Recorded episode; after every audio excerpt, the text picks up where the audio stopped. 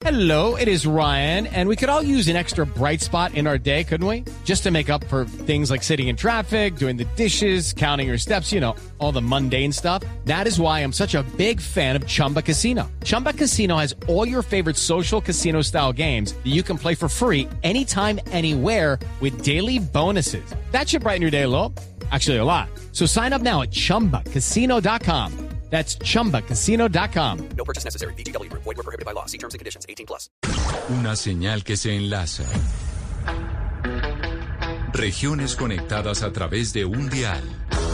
A partir de este momento, Oscar Montes, Ana Cristina Restrepo, Hugo Mario Palomar, Valeria Santos, Gonzalo Lázari y Camila Zuluaga analizan y debaten el tema del día. El tema del día. Colombia está al aire. Son las 12 y 16 minutos ya de la tarde. Y como lo veníamos anunciando, es un placer darle la bienvenida a la alcaldesa de Bogotá, Claudia López. Alcaldesa, gracias por estar con nosotros en Blue Radio. Muy queridos, muchas gracias por la invitación. Alcaldesa, debemos arrancar con el plan de vacunación. Cuéntenos, ¿cómo está Bogotá? Viendo el panorama a nivel global y latinoamericano, vemos que Colombia está un poco atrasado en comparación con países como por ejemplo Uruguay, Panamá, Argentina. En Bogotá, ¿cómo estamos? Pues el país va atrasado porque no ha traído suficientes vacunas. Sin embargo, Bogotá, como le correspondía, pues lidera la aplicación nacional de vacunas. Es el único ente territorial que ha puesto hasta 36 mil vacunas diarias. Ayer rompimos nuevamente récord. Eh, lo hacemos muy bien, tenemos puestos de vacunación más de 400. Ya vacunamos a todo el personal médico de primera línea, a todos los mayores de 80. Y la verdad es que en este momento estamos corticos para terminar a los mayores de 70 y mayores de 60 años en Bogotá, porque no hay suficientes vacunas en el país para atender esa población. Y ojalá el gobierno nacional pueda cumplir su plan y pueda traer la próxima semana, a más tardar, las vacunas para poder vacunar a los mayores de 60 años, a los que tienen entre 60 y 70 años. Solo en Bogotá, esos son 694 mil personas. El tercer pico ya empezó se está sintiendo muy duro en Antioquia, en Atlántico, en Barranquilla y temprano que tarde llegará a Bogotá. Y lo mejor que podemos hacer para mitigar los efectos de ese tercer pico es cuidarnos, siempre con tapabocas, siempre con distanciamiento, con ventilación, cuidarnos en esta Semana Santa, no volver a cometer los errores de diciembre, no hacer reuniones ni paseos familiares con gente con la que no convivimos y vacunar. Por eso, ojalá puedan entregarnos esas 694 mil dosis para poder agendar, ojalá desde ya, si nos lo anuncian hoy, empezamos desde hoy a agendar para el lunes de Pascua a los mayores de 60 y poderlos vacunar, porque si no los vacunamos ahorita, a la vuelta de unas semanas, cuando estén Claro. pleno el tercer pico, los tendríamos en hospitalización. Alcaldesa, ya que usted está hablando del tercer pico que ha llegado en, en otras regiones, yo quisiera consultarle, en este momento, ¿cuál es la ocupación de camas UCI en Bogotá? Es moderada, la general es del 64%, la de COVID es del 55%. Ahora, eso es aún bajita, 55, aunque no tenemos a pleno el potencial de UCI, tenemos varias UCI que vamos a ir habilitando poco a poco, eso, eso fue lo que acordamos hoy con los directores de hospitales y clínicas en Bogotá, como medida de precaución ante el eventual tercer pico, pues que llegará, llegará, pues está en el resto del mundo, está en Colombia y pues a Bogotá llegará. Lo que está en discusión es cuándo exactamente y de qué magnitud. A partir de la próxima semana vamos a ir habilitando 165 UCIs adicionales por semana hasta que lleguemos al tope de las 2.000 UCIs para COVID, que es lo máximo que puede poner Bogotá a disposición, y ponemos en total 2.448 en la ciudad. Pero, alcaldesa, volvámonos un poco a la vacunación. El secretario de Salud, eh, Alejandro Gómez, hace unos minutos decía en los micrófonos de Blue Radio que se habían agotado para este fin de semana, que se agotarían las vacunas de Sinovac. Eh, las personas que ya están agendadas, que ya están listas para este fin de semana, pueden contar con que van y encuentran su cita o cómo va a ser la, la vacunación, sabiendo que hay este, digamos, este recorte o, o esta eh, escasez eh, de vacunas. No, quien está ya agendado, Ana Cristina, quien está ya agendado puede ir tranquilo a su cita. Lo que, lo que estamos es varados en este momento es que deberíamos estar agendando a más gente. Tenemos a cerca de 80 mil personas de 70 años, de 70 a 80 años que no podemos agendar porque no tenemos vacuna. Y ni una mayor de 60 años que no esté institucionalizada hemos podido agendar porque no tenemos vacuna. Entonces, digamos, las vacunas que tenemos son segundas dosis aseguradas o primeras dosis ya agendadas. Eso lo cumplimos con toda claridad. Pero necesitamos más vacunas. Necesitamos 80 mil vacunas más para eh, completar a los mayores de 70 a 80 y necesitamos 694 mil para vacunar a los de 60 a 70 años.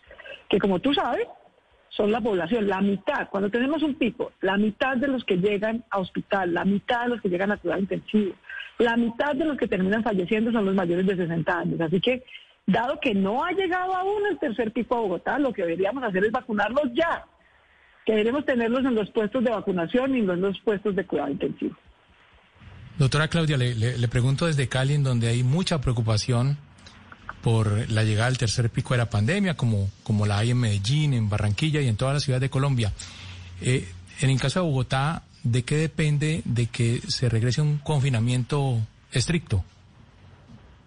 En el caso de Bogotá, de Cali, de Antioquia, del planeta entero, por lo menos de América Latina, dependemos de tres cosas. De que la gente no baje la guardia en las medidas de cuidado individual, que son cuatro. Tener siempre tapabocas, recordar que es tapañatas, siempre el lavado de manos, siempre el distanciamiento y siempre la ventilación adecuada de cualquier espacio en el que. Segundo, las medidas de cuidado colectivo. En el caso de Bogotá son dos muy concretas.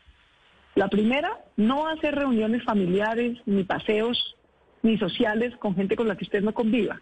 Si usted vive en Bogotá con sus cuatro miembros de la familia y quiere pasar unos días, estos días de descanso con esos mismos cuatro miembros de la familia en otro sitio, eso no tiene mucho problema. Pero si usted se va a irse a visitar a la abuelita con la que no vive, al primo con el que no convive, se va de paseo con los amigos con los que no vive, termina pasando lo mismo a diciembre y es que se expande el contagio. Entonces, la primera recomendación de cuidado colectivo es no haga, por favor, reuniones familiares, ni sociales, ni paseos con gente con la que usted no convive. Y la segunda es especialmente para quienes profesamos la fe católica, sabemos que esta es una semana muy especial, una semana de espiritualidad, pero los invitamos a vivirla desde casa. Yo quiero agradecerle al señor arzobispo de Bogotá, de hecho al Papa Francisco, quien fue quien dio las mismas instrucciones para todo el mundo y se están cumpliendo en Bogotá, de que no haya procesiones, no haya visitas a los monumentos en las iglesias. En Bogotá está cerrado el Camino a Monserrate, cerramos el 20 de julio, para que disfrutemos las celebraciones eucarísticas de Semana Santa desde casa. Y tercero, de vacunar. El tercer pico va a llegar. Lo que necesitamos es que todo el personal médico y todos los mayores de 60 estén inmunizados para cuando llegue ese tercer pico, porque ellos son los que corren mayor riesgo de contagio. Sí, pero, pero le insisto, alcaldesa, sobre, sobre la angustia de muchos por, por un posible confinamiento estricto. Sobre todo los comerciantes son los más angustiados. ¿Usted ve cerca o lejos esa posibilidad y, usted cree que el bolsillo de los ciudadanos aguantaría otro confinamiento? No, es que yo no tengo una bola de cristal. yo solo voy registrando eh, lo que los ciudadanos se comportan. De cómo se comporten los ciudadanos depende de la evolución de la pandemia en cualquier ciudad del planeta. Si los ciudadanos no hacen reuniones familiares, tenemos menos riesgo de que haya un, tercer pico muy gravoso que nos obligue a tomar restricciones. Si los ciudadanos se van de paseo, se quitan bocas, deciden no hacer caso, se meten en las iglesias, pues entonces desafortunadamente habrá un tercer pico gravoso. La pandemia es una directa proporción del comportamiento de cada ciudadano. Si los ciudadanos seguimos las recomendaciones y las cumplimos, el tercer pico llegará, pero será menos gravoso y tendremos que tener menos restricciones. Si la gente no cumple las recomendaciones que les damos, pues será más gravoso y tendremos que tener restricciones. Así es. Señora alcaldesa, pero mire, le, pregunto porque este, este virus, esta pandemia ha tenido un comportamiento, por supuesto, inédito, porque nunca lo habíamos vivido, la, humanidad entera había vivido algo parecido. Eh, en el caso de Barranquilla, eh, digamos que la el primer pico y parte del segundo pico se manejó muy bien. Inclusive eh, hubo la posibilidad de que desde Barranquilla se enviaran médicos y equipos a otras ciudades que estaban viviendo un momento crítico. fuimos muy solidarios y desafortunadamente estamos viviendo en este momento un tercer pico que ha resultado bastante, bastante fuerte y lo estamos padeciendo. Pero, pero le quería preguntar, señora alcaldesa, por la decisión que tomó el gobierno nacional de apostarle a la equidad más que a la eficiencia en lo que tiene que ver con las vacunas. Eh, por supuesto que usted está diciendo que necesita 694 mil vacunas para la población mayor de 60 años, pero el país también necesita vacunas. Todas las ciudades necesitan muchas vacunas y vacunas no hay. hay un mercado que está siendo acaparado por, por otros países y por otras, otro, otras ciudades también. Entonces le pregunto, señora alcaldesa, ¿qué solución hay en ese caso cuando el país entero requiere vacunas? Bogotá requiere vacunas, pero el resto del país también. Entonces, ¿cómo lograr ser eficientes y equitativos en la distribución de la vacuna?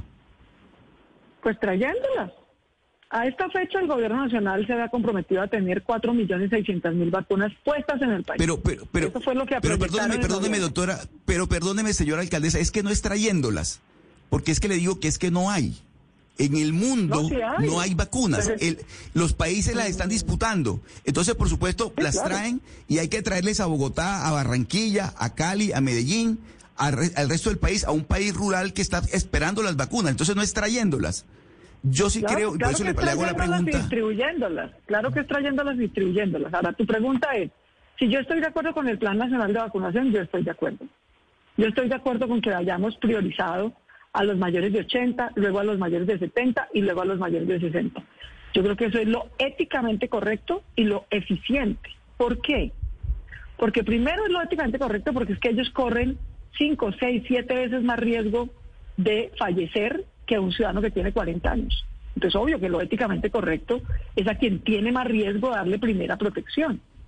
Pero además, porque la mitad del colapso hospitalario, que es lo que todos los alcaldes y presidentes tratamos de evitar cuando ponemos restricciones, pico y cédula, cuarentenas, lo hacemos ¿por qué? Lo hacemos para evitar que los hospitales colapsen, que todo ciudadano que necesite atención la encuentre. ¿Y por qué colapsan los hospitales? ¿Quiénes son los primeros que llegan a urgencias? ¿Quiénes son los primeros que llegan a cuidado intensivo? Los mayores de 60. Bogotá tiene 2.000 unidades de cuidado intensivo disponibles para atender COVID. Si tenemos inmunizados a los mayores de 60 para cuando llegue el tercer pico en pleno, mil se iban a ocupar por mayores de 60. Entonces, claro que la ciudad puede aguantar un tercer pico mucho mejor, con menores restricciones, si los mayores de 60 están inmunizados. Por eso es tan urgente traer las vacunas y pronto. Así como se han traído 3 millones de vacunas, pues que se traigan 2 millones de vacunas más. Porque como tú bien dices, todo el país, rural y urbano, necesita enfrentar el tercer pico teniendo al personal médico y a los mayores de 60 vacunados. ¿Por qué? Porque ellos son los que corren más riesgo. Solo la semana pasada en Barranquilla fallecieron cuatro médicos que deberían estar inmunizados, no contagiados y mucho menos fallecidos. Entonces, ese es el esfuerzo de país que tenemos que hacer. Sí, alcaldesa, no, de acuerdo con usted que la prioridad, por supuesto, es el personal médico y a propósito de eso, pues usted recordará que hace cinco días en una auditoría que publicó la Supersalud a, a la Super, eh, Subred Norte, pues se encontró que aparentemente 395 personas se vacunaron que no debían estar en esa primera línea, digamos que, que hubo por lo menos decir una indelicadeza y yo siento, alcaldesa, que no los ciudadanos no han recibido ni por parte de la alcaldía ni por parte de la gerencia de la Subred Norte unas explicaciones o unas declaraciones al respecto. No sé si esta puede ser la oportunidad para, para oír en su opinión qué ha pasado y si usted ha sabido algo más de eso. Claro que lo hemos mandado. Personal de primera línea no es solamente el personal médico y de enfermeras. La secretaria de la unidad de cuidado intensivo que lleva un año registrando el ingreso de pacientes COVID. Entonces lleva un año trabajando en ese despacho y ahora le vamos a decir que no es de primera línea y no la vacunamos. El personal de salud, de todas muy variadas profesiones, que lleva un año saliendo a la calle a hacer pruebas aleatorias de COVID, a meterse en Kennedy, en Bosa, en Suba, buscando pacientes que puedan tener COVID y hacerles pruebas. Entonces, durante un año sí los mandamos a la calle a exponerse al COVID en primera línea y ahora les vamos a decir que no los vacunamos. Eh, Entonces usted no está de acuerdo, alcaldesa, con, de con lo que dijo Supersalud. ambulancias. No, no estoy de acuerdo. Estamos disponiendo de toda la información, por supuesto. Pero es muy fácil detrás de un Zoom desde la superintendencia decir que el que ha ido a hacer vigilancia epidemiológica en barrios o que el que ha trasladado a pacientes COVID en ambulancia ahora no es de primera línea. ¿Por qué? Porque es un señor conductor que no tiene un título de médico. ¿Por qué no le dijimos eso hace un año? Cuando le pedimos que trasladara pacientes COVID a los diferentes hospitales. Obviamente que es personal de primera línea. Eh, y yo creo que aquí lo que deberíamos estar es preocupados por no vacunar a los mayores de 60, no por vacunar a quienes han estado cuidándonos la vida durante más de un año. Pero mira, alcaldesa, en términos reales, si la gente de Bogotá va a vacunarse, ¿va a encontrar o no va a encontrar vacunas? ¿Cuántas vacunas hay hoy en Bogotá y hasta cuándo hay disponibles vacunas? Hay disponible toda esta semana para la segunda dosis del personal de primera línea, para la segunda dosis de los mayores de 80 y para los que están agendados en primera dosis mayores de 70 años. Están disponibles, eh, en este momento las, las tenemos. Pero no hay vacunas para 80 mil mayores de 70 años que están autorizados a vacunar. Podríamos agendarlos. No los hemos podido agendar porque no hay vacunas. Y obviamente no hemos podido agendar a los mayores de 60 años porque no hay vacunas. Entonces, insisto, todo lo que está agendado está asegurada su, su dosis. Si usted ya recibió su primera dosis, tiene asegurada su segunda dosis. No tenga ninguna preocupación. En Bogotá y en todo Colombia. Pero no hay vacunas suficientes. Y eso junto al cuidado individual y al cuidado colectivo es nuestro mayor seguro para resistir el embate de un tercer pico. Importante escuchar esas declaraciones, eh, alcaldesa. Obviamente la tenemos con nosotros en la mesa no solo para hablar del plan de vacunación, del tercer pico, sino de otros temas. Y uno de los puntos álgidos que ha generado eh, su gobierno tiene que ver con las formas en el ataque al tema de la inseguridad, alcaldesa. Como me escuchará, no soy colombiano, soy venezolano. Y antes de adentrarnos en el tema de la inseguridad, de lo que está pasando y cómo ustedes están confrontando la situación en Bogotá, que es real, yo quisiera darle el espacio para que usted le dijera o le diera algún mensaje a los venezolanos, porque son muchos venezolanos los que escuchan Blue Radio. Sin justificación, más allá de lo que usted dijo y las disculpas. Un mensaje directo a esos venezolanos que están en Colombia y que la están escuchando y viendo en este momento. Pues el mismo mensaje que les he dado siempre, muy bienvenidos. Ninguna ciudad de Colombia es más solidaria con la población migrante que Bogotá, ninguna. En la peor época de crisis de Bogotá, los bogotanos hemos pagado impuestos para atender de nuestro bolsillo, porque el gobierno nacional no da ni un centavo, a todas las madres que han llegado a tener sus niños aquí, a los 45 mil niños que recibieron cupo escolar porque lo necesitaban, a los 5.400 que necesitaron jardín y hacemos esfuerzos ingentes porque no tengan que vivir en pagadiarios, en condiciones de hacinamiento, sino porque puedan tener alternativas de empleo y trabajo. Colombia sabe perfectamente lo que es huir de un país azotado por la violencia. En el caso de Venezuela, huir un país azotado por la dictadura y el hambre. Como pasaba con los colombianos que emigraron, la inmensa mayoría son gente decente y trabajadora buscando una segunda oportunidad en la vida. Igualmente los venezolanos que llegaron aquí. Sin embargo, algunos, muy pocos, pero nos hacen la vida muy difícil, están involucrados en temas de delincuencia. La población migrante de Bogotá es cerca del 4 o 5% de la población total de Bogotá. Sin embargo, los capturados por hurto en Transmilenio, en un 33% son migrantes venezolanos. Eso es 8 o 9 veces la población, la proporción de la población migrante.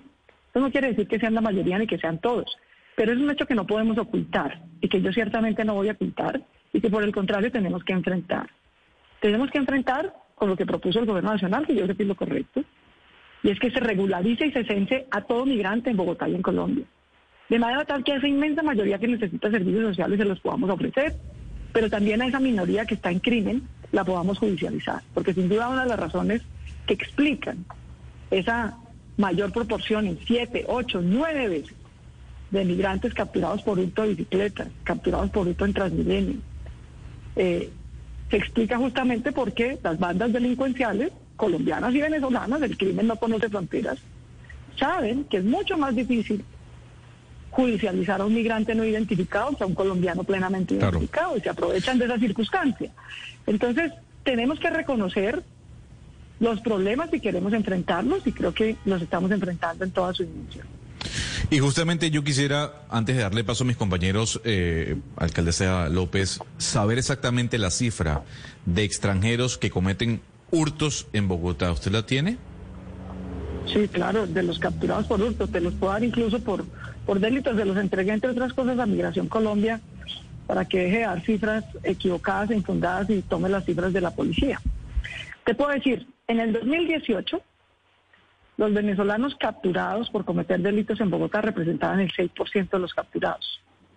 En el 2020 representaron el 15% del total de los capturados.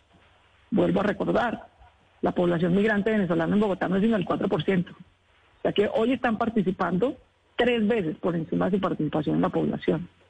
Y hay ciertos delitos en los que es especialmente crítico. Por ejemplo, en el hurto en Transmilenio. Son el 4% de la población, pero son el 30% de los capturados por hurto en Transmilenio y son el 30% de los capturados por hurto en bici. Esas son las cifras oficiales de la Policía Metropolitana de Bogotá. Alcaldesa, sigamos en el seguimiento de, ciertos eh, temas eh, de Bogotá. ¿En qué va el esclarecimiento de los 13 homicidios que ocurrieron en el 13 eh, que ocurrieron en septiembre de 2020, en los que hay fuertes indicios de participación de la policía? ¿Eso en qué va?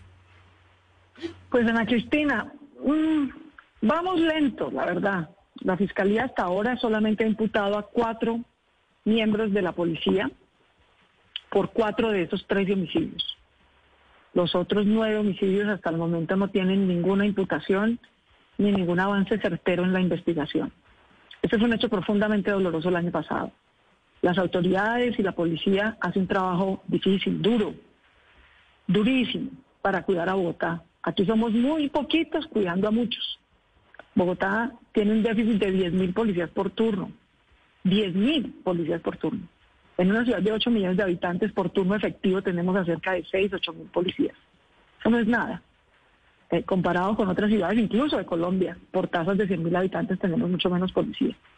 Pero lo que ocurrió en septiembre del año pasado, pues una confrontación por un hecho de abuso policial, porque es que recordemos que lo de septiembre no pasó de la nada, sino por el caso de, digamos que yo comparo siempre como con el George Floyd colombiano, un ciudadano que sí estaba en estado embriaguez, por supuesto, lo podían retener temporalmente, incluso ponerle un comparendo, pero terminaron asesinándolo en un CAI, asesinándolo. Y eso desató, por supuesto, una ola de indignación que termina en hechos violentos muy lamentables, 75 heridos por bala y 13 asesinados. Y por supuesto, eso esperamos nosotros desde la alcaldía y todas las familias que haya verdad, justicia y reparación para esos jóvenes.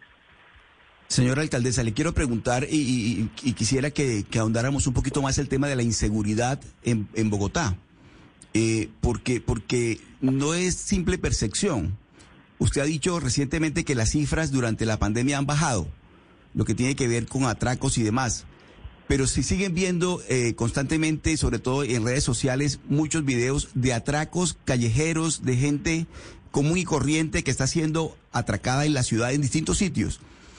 ¿Qué pasa con la seguridad de Bogotá, señora alcaldesa? ¿Es que acaso la policía, de la cual usted es su jefe, no está cumpliendo con su función? ¿O qué es lo que está pasando para que la ciudadanía tenga la percepción de que la ciudad se desbordó en el tema que tiene que ver con inseguridad? No es solamente un problema de percepción, es que el hurto violento ha crecido. Aunque el hurto en total ha bajado, hay menos hurtos en Transmilenio, hay menos hurtos en las calles, hay menos homicidios, afortunadamente, muchos menos. Sin embargo, el hurto violento, una cosa es que te hagan un cosquilleo, te saquen el teléfono del bolsillo en el bus, y otra cosa es que te pongan un revólver en la cabeza o un cuchillo en el cuello para quitarte el mismo celular. Obviamente la sensación de miedo que genera lo uno y lo otro no es la misma. De manera que aunque tenemos menos cantidad de delitos y más denuncias, cosa que yo agradezco, los ciudadanos no están dejando de denunciar los delitos, por el contrario, todas las encuestas, tanto las de la policía como las de la Cámara de Comercio de Bogotá, indican que los ciudadanos cada vez denuncian más, lo cual agradecemos. Que ni un solo delito se quede sin denunciar, que ni un solo raponazo, que ni un solo hecho de inseguridad se quede sin denunciar. Entonces, hay más denuncias, hay más investigación, hay menos hechos delictivos, pero hay más hechos delictivos violentos. Hay más atraco a mano armada, literal. Y obviamente eso destruye la percepción de seguridad, como es apenas obvio. Tenemos un incremento de un 25% de armas traumáticas. Llevamos un mes esperando un decreto del presidente. Basta un decreto del presidente. Se lo mandamos redactado al señor ministro de Defensa para limitar la importación, venta y porte de armas traumáticas. Uno de cada tres hurtos que se hacen hoy en Bogotá a mano armada se hacen con un arma traumática, que venden como si fuera un juguete. No tienen ningún control. Por eso, la primera acción que estamos desarrollando es desarme. Desarme, necesitamos desarmar a los delincuentes. El año pasado recaudamos 170 mil armas blancas, sacamos de las calles, 2.300 armas de fuego. Este año decidimos poner 30 puestos adicionales de control de ejército y policía para seguir desarmando a la delincuencia. Cada tres días, nuestra fiscalía y nuestra policía desarticula una banda criminal y la pone en la cárcel debidamente. Desafortunadamente, nuestras leyes, y eso es algo que los bisuarios han hecho aquí varias manifestaciones y hemos apoyado su reclamo, eh, la ley en Colombia considera que el robo de un celular o de una bicicleta es menor cuantía y dejan libre al ladrón, así lo capturemos. Y de hecho lo capturamos y lo dejan libre. Y yo me pregunto, ¿menor cuantía para quién? Para un magistrado que se roba, que se gana, perdón, 20 millones de pesos, un celular de 300 mil pesos puede ser menor cuantía. Para un colombiano que se gana 600 mil pesos en un trabajo, 200 o 300 mil pesos es casi la mitad de su ingreso. Y eso puede costar un celular o una bicicleta. Entonces, en eso nos hemos unido al llamado y a la exigencia que hacen los bisuarios y los diferentes ciudadanos para que el Congreso y el gobierno cambien esa norma. Pero por lo pronto nosotros tenemos que responder con vigilancia. Estamos triplicando el número de frentes de seguridad, de redes de cuidado ciudadano, conectando las alarmas y las cámaras de los comerciantes con nuestro centro de vigilancia. Eso nos ha ayudado mucho en investigación para judicializar delitos. Creamos un comando especial para Transmilenio. Transmilenio llevaba 10 años siendo el mayor atracadero público de Colombia. El año pasado, gracias a ese comando de la policía, bajó en un 32% el hurto en Transmilenio. Entonces las cosas funcionan, pero obviamente necesitamos refuerzos y estamos trabajando en ello. Hicimos un plan para tener 6.000 policías más a lo largo de este cuatrenio. Los disfrutará más la próxima alcaldía que yo, pero eso es el esfuerzo que tenemos que hacer desde ya para que la ciudad tenga un pie de fuerza ajustado a sus necesidades. Alcaldesa, el gobierno eh, central insiste en decir que no hay disidentes en Sumapaz, eh, pero se habla tanto de disidentes en Sumapaz como en otros límites eh, con otros municipios. ¿Sí hay disidencias o no? pues yo no entiendo, porque todo, entonces a quién bombardean si no hay disidencias.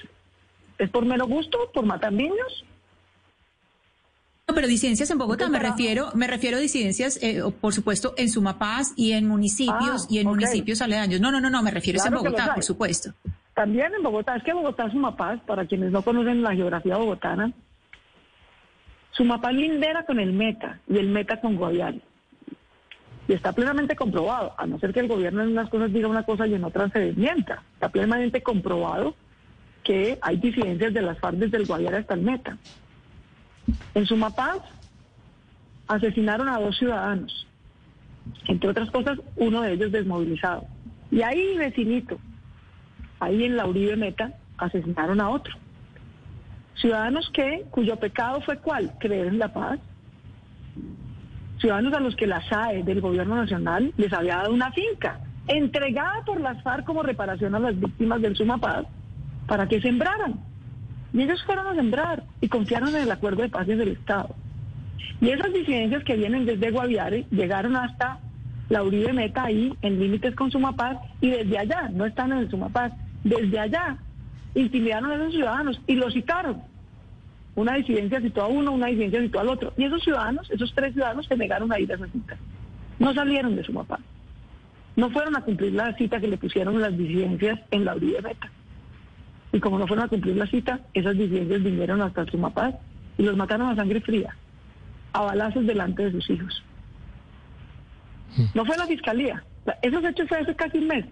Ana Cristina, la fiscalía no ha puesto un pie en Sumapaz hoy, casi un mes después. El cadáver lo trajimos nosotros, con la familia, desde la Uribe Meta y desde Sumapaz. Un mes después la fiscalía nos dice que solo debemos creer en sus investigaciones. ¿Cómo van a investigar si ni siquiera han ido a Sumapaz? Sí. Pero en mira, los ciudadanos que están allá y las autoridades que estábamos allá, pues esa es la versión que tenemos en las que coinciden los diferentes organismos y por lo tanto esa fue la que le entregamos a las autoridades para que se tomen las medidas preventivas necesarias. Pero mire, alcaldesa, esas, esas disidencias de las que usted habla y que, como lo dice, parecieran lógicas por venir de donde vienen, eh, tendrían una razón de estar ahí. Pero dígame, por ejemplo, de las disidencias que se habla, están en Soacha y de las disidencias que están operando entre Soacha y Bogotá. ¿Ahí qué se ha hecho? Lo mismo, trabajar de común acuerdo con la gobernación de Cundinamarca. De hecho, ustedes saben que si algo hemos hecho nosotros es trabajar en diferentes temas con Cundinamarca. Conformamos el año pasado la región metropolitana Bogotá, Cundinamarca. Porque esta es una ciudad-región, como pasa en Medellín, o como pasa en Cali con sus vecinos, como pasa en Barranquilla con sus vecinos. La diferencia es que en Medellín hay un área metropolitana que coordina los temas, en Bogotá no la había. Y por eso creamos la región metropolitana de Bogotá, Cundinamarca, para coordinar los temas de seguridad, de abastecimiento alimentario, de movilidad, de servicios públicos y de medio ambiente, entre otros. Estamos trabajando con el alcalde de Soacha, estamos trabajando con la Brigada 13, que nos cuida tanto en Cundinamarca como en Bogotá, y por supuesto con las teologías metropolitanas respectivas. Eso no es un invento. Hay alertas de la Defensoría del Pueblo desde el año 2016 indicando que hay grupos armados delincuenciales, desde de narcotráfico hasta reductos del paramilitarismo y también ahora disidencias de la guerrilla. Fue el mismo gobierno el año pasado, el que cuando se presentó lo de septiembre, Ana Cristina, tú recordarás, salió a decir más o menos que era que el ELN se había tomado los calles de Bogotá sin tener una sola prueba. Entonces, cuando les conviene si hay ELN en Bogotá, pero cuando no les conviene no hay ELN en Bogotá. Yo creo que en esto tenemos que ser serios y rigurosos con los ciudadanos. El ELN ha hecho por lo menos un atentado. De hecho, hace dos años asesinó a 23 cadetes en su escuela de policía. Entonces, desafortunadamente, pues Bogotá tiene mucha menos afectación por las secuelas del conflicto armado, afortunadamente. Pero Bogotá no es una burbuja. Lo que pasa en Colombia termina afectando a Bogotá. Sí. Cuando se desestabiliza la paz en el Cauca o en Nariño o en Guaviare o en el Meta, eso termina teniendo repercusiones desafortunadamente en Cali, en Medellín, en todas las ciudades, incluida Bogotá, y por eso estamos alerta en ese plan de anillo de cuidado desde fuera de Bogotá hasta las localidades de Bogotá con la Brigada 3 del Ejército y con las policías metropolitanas. Bueno, alcaldesa, ya, ya que usted habla de temas nacionales, permítame preguntarle por la noticia del día en Colombia. La imputación eh, de cargos contra Sergio Fajardo por un presunto detrimento patrimonial en Antioquia al haber contratado Fajardo un crédito en dólares con la banca y por no haber previsto, según la Fiscalía, que el dólar iba a aumentar su cotización frente al peso colombiano. ¿Para usted este proceso en Fiscalía es un proceso absurdo? ¿O ¿Usted nota un tinte político, una persecución en contra de Fajardo desde la Fiscalía? Pues qué casualidad que a un año de las elecciones empiecen a pasar este tipo de cosas. Me llama por lo menos la atención. Hace apenas unos pocos días la Procuraduría decidió abrir una investigación disciplinaria por un tuit, por opinar lo que ha opinado siempre. Entonces, la verdad, yo no entiendo, pues, unos imputan y otros amordazan. Es realmente preocupante lo que está ocurriendo. Yo espero que esto se pueda demostrar en derecho. Confiaría en que no haya ningún evento de persecución, pero francamente, pues no deja de ser preocupante que este tipo de hechos ocurran. Noto sienta cierta prudencia, alcaldesa, de su parte en este caso. Pero, pero, pero para, para hacer un poquito de pedagogía entre los oyentes, alcaldesa, ese tema de la contratación de créditos en dólares, ¿cómo funciona? ¿Por qué? ¿Usted, usted lo ha hecho como alcaldesa hasta ahora o, o no ha tenido esa oportunidad? Sí, claro, pues nosotros, imagínense, le pedimos al Consejo de nuestra ciudad que nos diera más de 10 billones de pesos de crédito. Porque el recaudo se ha caído en más de 2 billones de pesos porque nuestros empresarios tienen problemas, los hogares están en pobreza. La pandemia duplicó la pobreza en Colombia, duplicó la pobreza en Colombia, también en Bogotá.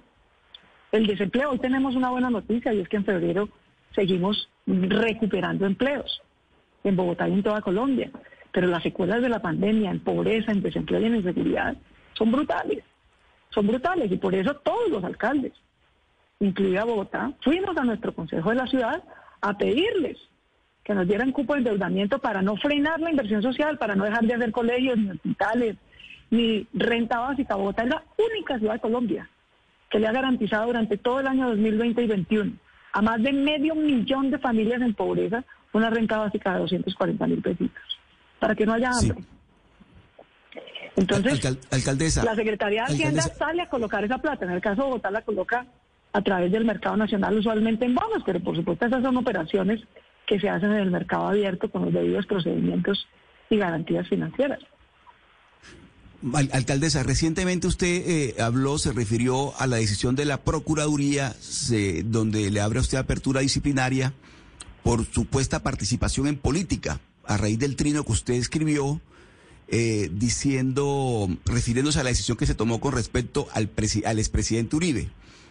Usted, como funcionaria pública, usted dice lo que siempre he pensado, pero no cree que su fuero como alcaldesa le impide a usted dar ese tipo de declaraciones más personales que, que institucionales como alcaldesa y que eso es lo que obliga o lleva a tomar decisiones como la que tomó la Procuraduría? No, no, hermano, entonces colguemos. Entonces colguemos. Porque por esta entrevista entonces también me van a investigar. Es que yo no opino de culinaria. Yo no opino de física. Yo no opino de biología. Yo opino de política. Desde hace 15 años, si quieren les puedo remitir todos mis tweets. Yo opino de temas de política, es decir, de temas de relevancia pública, sean locales, sean nacionales o sean globales. Yo no opino pues de música, ni de fisicoquímica. Yo opino de política.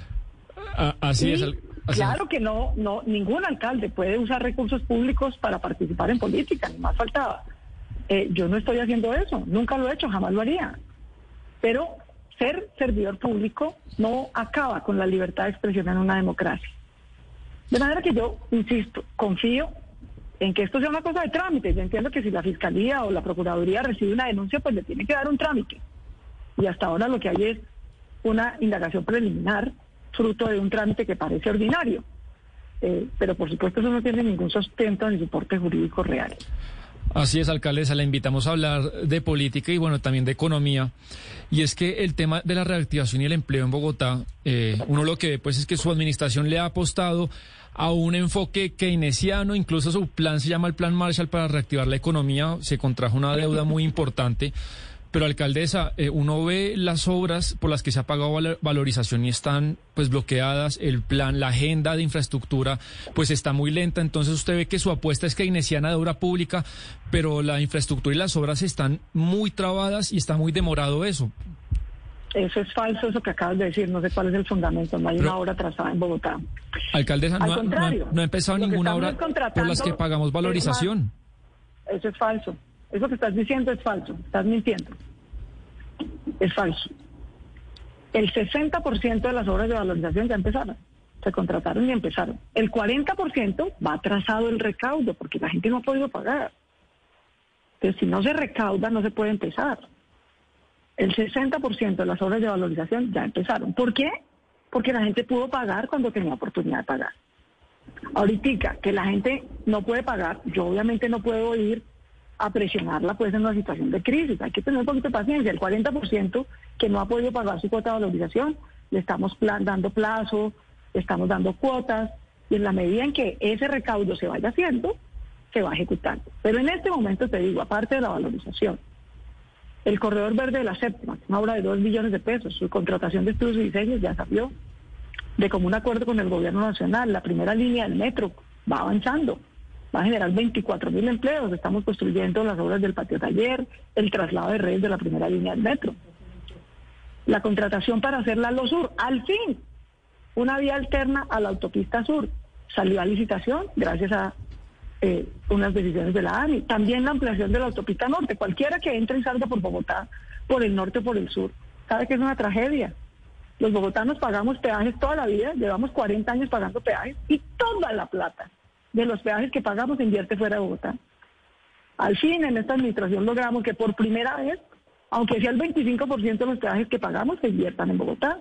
Gracias a eso ya salió la licitación para ampliar la autopista norte, para ampliar la carrera séptima, para construir la Lo Sur. De manera que al contrario, claro que esto necesita keynesianismo contracíclico. En este momento en el que la inversión privada se cae, el ingreso en los hogares se cae, es la inversión pública la que tiene que entrar a generar empleo. El año pasado generamos 100.000 empleos y subsidiamos localmente, complementado lo del PAEP nacional, a 35 mil microempresas para que no tuvieran que cerrar. Y este año, nuestra meta, y la vamos cumpliendo bien al cierre de este primer trimestre, es generar 300 mil empleos, mayoritariamente cerca de un 80% con obra pública. Estamos construyendo seis hospitales, 15 colegios, todas las avenidas que les acabo de decir, el 60% de la valorización ya salió a contratación porque se recaudó el pago. Tengo que tenerle paciencia al 40% que no ha podido pagar para empezarla el año entrante cuando la gente se pueda poner al día. Las cosas se, están haciendo porque la economía lo necesita y las cifras como las que acaba de publicar el DANE hoy lo confirman. Es gracias a esa mayor inversión social de todos los entes territoriales y gracias a esa mayor obra pública, tanto del gobierno nacional como de los gobiernos locales, que a pesar de la pandemia, a pesar de los picos, a pesar de las restricciones, seguimos mes a mes recuperando empleos, que es lo que todos queremos, salvar vidas y salvar empleos. Alcaldesa, yo quisiera preguntarle, eh, por, por un tema, eh, ayer hablamos con Tomás Uribe y al final de la entrevista le consultamos cuál era la valoración que le daba el presidente Iván Duque en su gestión. Y el doctor Uribe decía 9 sobre 10. Y 9 sobre 10 porque acabó con la mermelada y porque antes de la pandemia tenía la economía del país volando, en palabras casi textuales. Yo quiero aprovechar para hacerle la pregunta, la misma pregunta a usted. ¿Cuál es la valoración del presidente eh, Duque luego de un año de pandemia sobre 10? Del 1 al 10, ¿cuánto le pone y por qué? No, no le voy a contestar esa pregunta y mucho menos sobre una posición de, de Tomás Uribe, pues esa será su valoración. Yo lo que sí le puedo decir es que tanto el presidente como todos los alcaldes y gobernadores de Colombia hemos estado enfrentando la peor crisis de la humanidad en 100 años. Eso es lo que nos ha tocado enfrentar. Y ha sido muy difícil, muy duro. Hoy, además de pandemia, además de problemas de salud, tenemos el doble de pobreza que teníamos hace un año. Mayor pobreza y mayor desempleo, sin duda, se reflejan en más inseguridad. De manera que lo que tenemos es que unir esfuerzos, muchos, muchos, muchas inversiones, para poder mitigar esa pobreza, para que una generación, especialmente de niños y jóvenes, no pierda una década de su vida sumida en la pobreza. Tenemos que hacer muchos más esfuerzos de los que estamos haciendo en este momento para poder salir adelante. Y serán los ciudadanos, por supuesto, los que juzguen cómo lo estamos haciendo. Pero que nos tocó lo peor, lo más duro. Imagínense a mí, toda la vida luchando por llegar una mujer. Llega por fin una mujer a la alcaldía y nos toca enfrentar la peor crisis en 100 años. Ha sido realmente muy duro. Y yo creo que con el tiempo la gente podrá valorar los esfuerzos que cada uno hizo. Alcaldesa, uno de los principales temas y sin duda yo creo que el más grande para la ciudad es su plan de ordenamiento territorial para los siguientes 12 años. Es la capital del país y eso quedó en stand-by. ¿Cuándo se va a radicar el plan de ordenamiento territorial para discusión en el Consejo de Bogotá? No quedó en stand-by, sí lo tuvimos, nosotros hubiéramos querido tramitar el POT, así lo habíamos propuesto el año pasado, pero desafortunadamente por la pandemia lo tuvimos que aplazar para este año. Hemos estado trabajando todo el año igual en la formulación del POT, haciendo el proceso participativo del plan de ordenamiento territorial. En mayo esperamos radicarlo a concertación ambiental en la CAR y en agosto esperamos radicarlo al Consejo de Bogotá para que lo debata y ojalá lo apruebe en diciembre de este mismo año. Alcaldesa Claudia López, muchísimas gracias por su tiempo, por responder a nuestras inquietudes y por estar con nosotros aquí en Blue Radio. Muy queridos, muchísimas gracias. Gracias por toda la pedagogía que nos ayudan a hacer una vez más. A todos los bogotanos y colombianos que nos escuchan, gracias por todo el esfuerzo que hemos hecho. Tenemos en este momento la pandemia bajo control. 10.000 casos activos, cuando en un pico tenemos hasta 60.000. 55% de ocupación en UCI, cuando en un pico llegamos a tener hasta 95. Para poder seguir administrando la pandemia de la manera menos restrictiva y menos dolorosa, por favor cuidémonos en esta Semana Santa.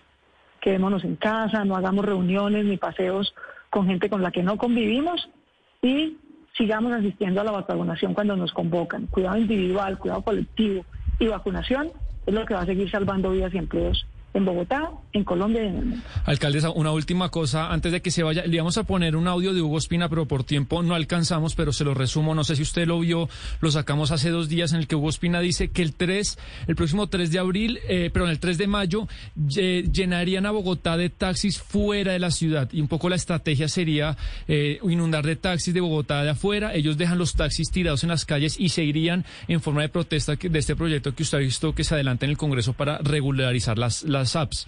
Eh, ¿Qué opinión tiene al respecto? Y si, digamos, lo que nosotros le consultamos a la Secretaría eh, de Movilidad nos dijeron que los taxis tienen el derecho a protestar, a, a la protesta. Todo el mundo tiene el derecho a la protesta y los alcaldes y gobernadores no tenemos la facultad ni de autorizar ni de prohibir marchas de los ciudadanos. Este es un derecho constitucional y no podemos restringirlo. Ahora, yo sí le rogaría, por favor, al Gobierno Nacional, al Ministerio de Transporte y al Congreso, que no le causen un problema más a Bogotá. Ocho de cada diez protestas que se hacen en Bogotá se hacen contra el gobierno nacional. Contra el gobierno nacional. Y los que pagamos las restricciones en movilidad o las dificultades somos los bogotanos. Yo sí le ruego al Ministerio de Transporte, al Congreso de la República, pues que se anticipe ya con diálogo y una concertación, pero que no nos causen, además de pandemia, ¿no? Además de desempleo, además de pobreza, eh, ocho de cada diez protestas que tenemos en Bogotá son por reclamos al gobierno nacional. Entonces le rogaría que nos nos ayuden en ese tema. Alcaldesa, muchísimas gracias por su tiempo. Es la una de la tarde en punto. Quédense en compañía de nuestros compañeros de Meridiano Blue. With the Lucky Land slots, you can get lucky just about anywhere. This is your captain speaking. Uh, we've got clear runway and the weather's fine, but we're just going to circle up here a while and uh, get lucky. No, no, nothing like that. It's just these cash prizes add up quick. So I suggest you sit back, keep your tray table upright, and start getting lucky. Play for free at LuckyLandSlots.com. Are you feeling lucky? No purchase necessary. Void where prohibited by law. 18 plus terms and conditions apply. See website for details.